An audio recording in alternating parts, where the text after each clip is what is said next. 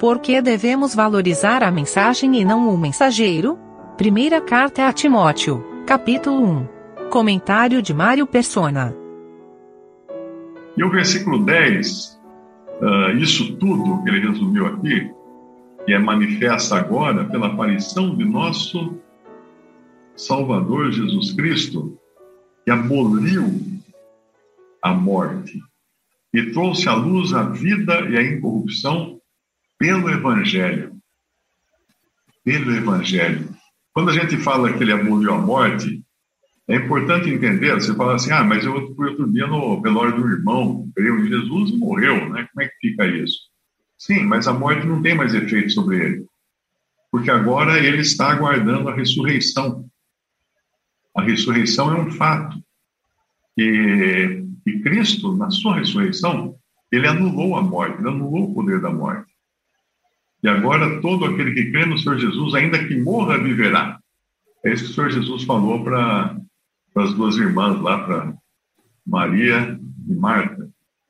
Crê nisso, ainda que morra, viverá. E falar no Evangelho, no Evangelho de João. Então a morte já não é mais nem uma, não é mais nem a, a nossa escravizadora, né, a nosso nosso feitor, é, mas ela é o nosso servo porque ela só tudo que ela faz é nos colocar mais perto do Senhor. Mas o Senhor não apenas trouxe a, anulou a morte, mas ele trouxe vida e imortalidade, coisa que os homens não tinham nem ideia, nem noção. E isso pelo Evangelho.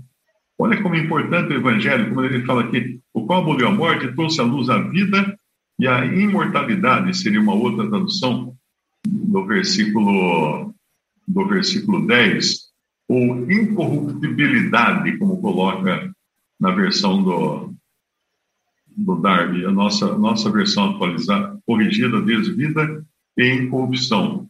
Tem uma outra que fala, na versão atualizada, fala trouxe à luz vida e imortalidade. Porque uma vez que o crente morra, ele não morre mais. Ele não morre mais.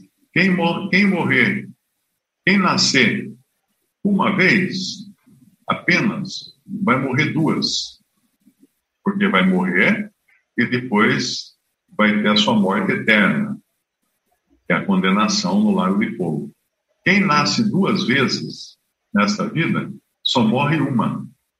Se morrer ainda, se morrer, porque depois vem a ressurreição no versículo 11, para, para o que foi constituído pregador e apóstolo e doutor dos gentios. Então, evangelista, apóstolo, que era o enviado do Senhor, e mestre dos gentios. Ele era tudo isso, Paulo. Eu não sei como tem cristãos que ainda ainda põem as manguinhas de fora e se e ousam ousam depreciar a, a obra desse homem, que é o autor da maior parte do Novo Testamento, ou pelo menos das cartas, né? Das cartas, as cartas apostólicas, é onde nós encontramos doutrina. Nós não, não vamos encontrar doutrina, a sã doutrina, no Antigo Testamento e nem mesmo no Evangelho. A sã doutrina é aquela que nos chega através da pena dos apóstolos. E foi dado a eles, então, comunicar a sã doutrina, o são ensino para nós.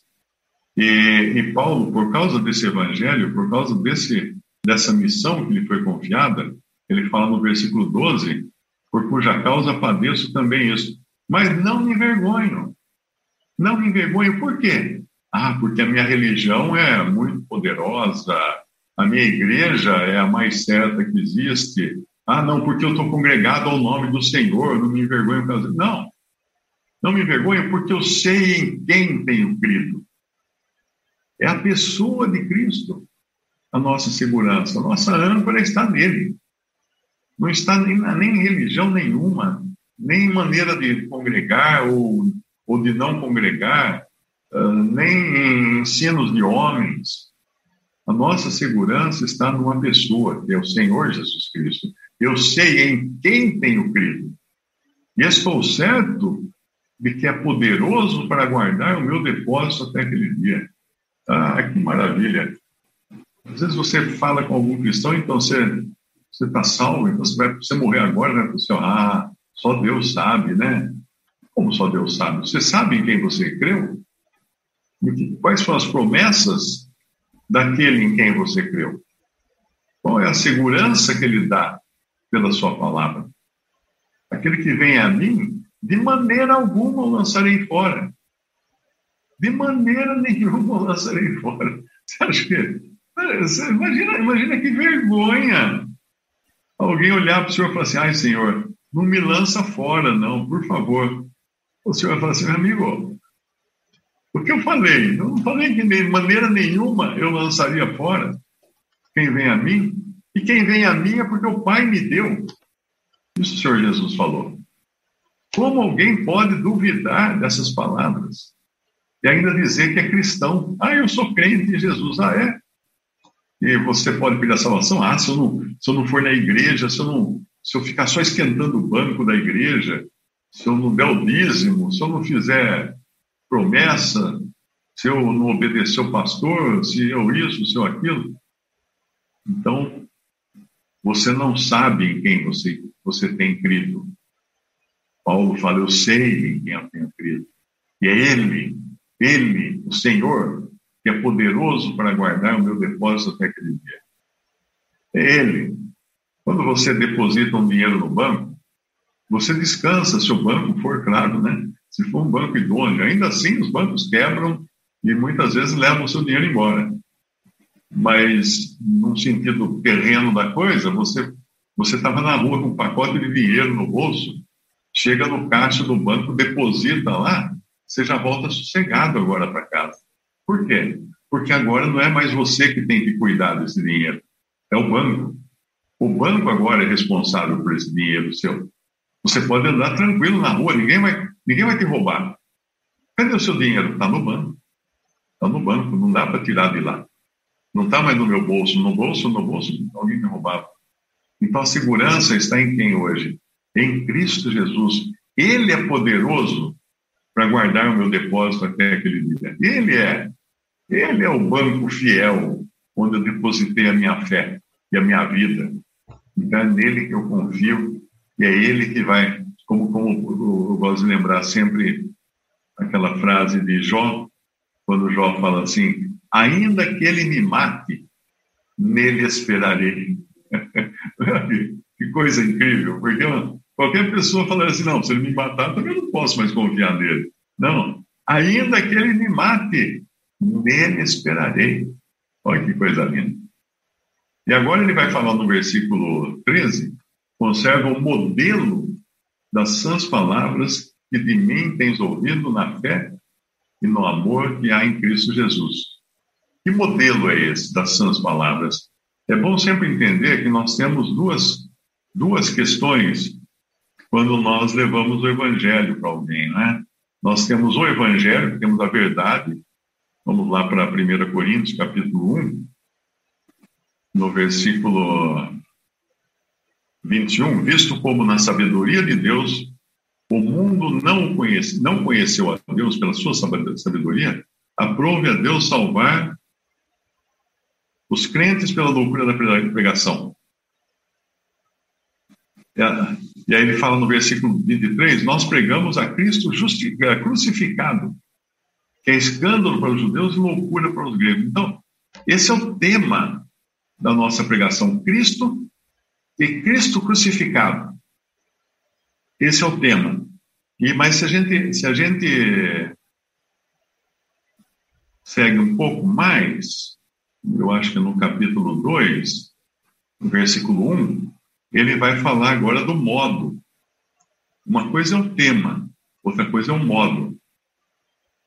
Eu, irmãos, quando fui ter convosco, anunciando-vos o testemunho de Deus, não fui com sublimidade de palavras ou de sabedoria, porque nada me propus saber entre vós senão a Jesus Cristo.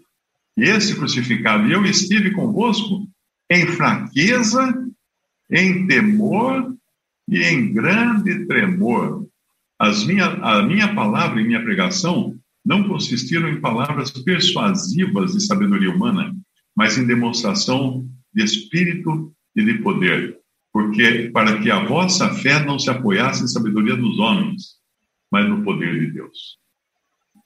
E esse é um ponto importantíssimo, porque lá em, em 1 2 Timóteo, capítulo 1, nós vimos que ele fala do modelo das sãs palavras.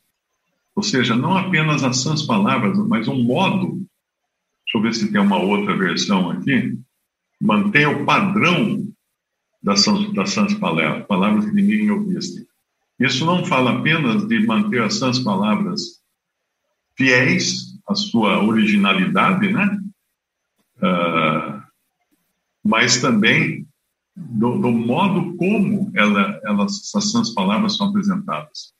Se eu apresento as sãs palavras colocando o foco na minha pessoa, eu estou errando, porque eu vou levar a pessoa a, a confiar na sabedoria humana. E isso é, é, isso é muito ruim.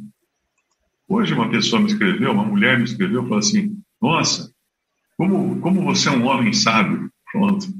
Aí já, aí já já não me elogiou, estragou a coisa, porque ela estava prestando atenção no lugar errado. Ela não estava prestando atenção na, nas sãs palavras, né? mas na pessoa que estava pregando as sãs palavras. E é assim que a gente tem que entender que nada, nada, nada vem de nós. Ainda que tenham saído da boca de Paulo, nós devemos guardar o modelo das sãs palavras, não de Paulo ou de qualquer outro homem.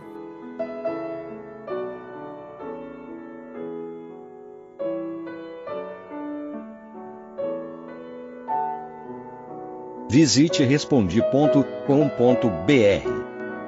Visite também 3minutos.net.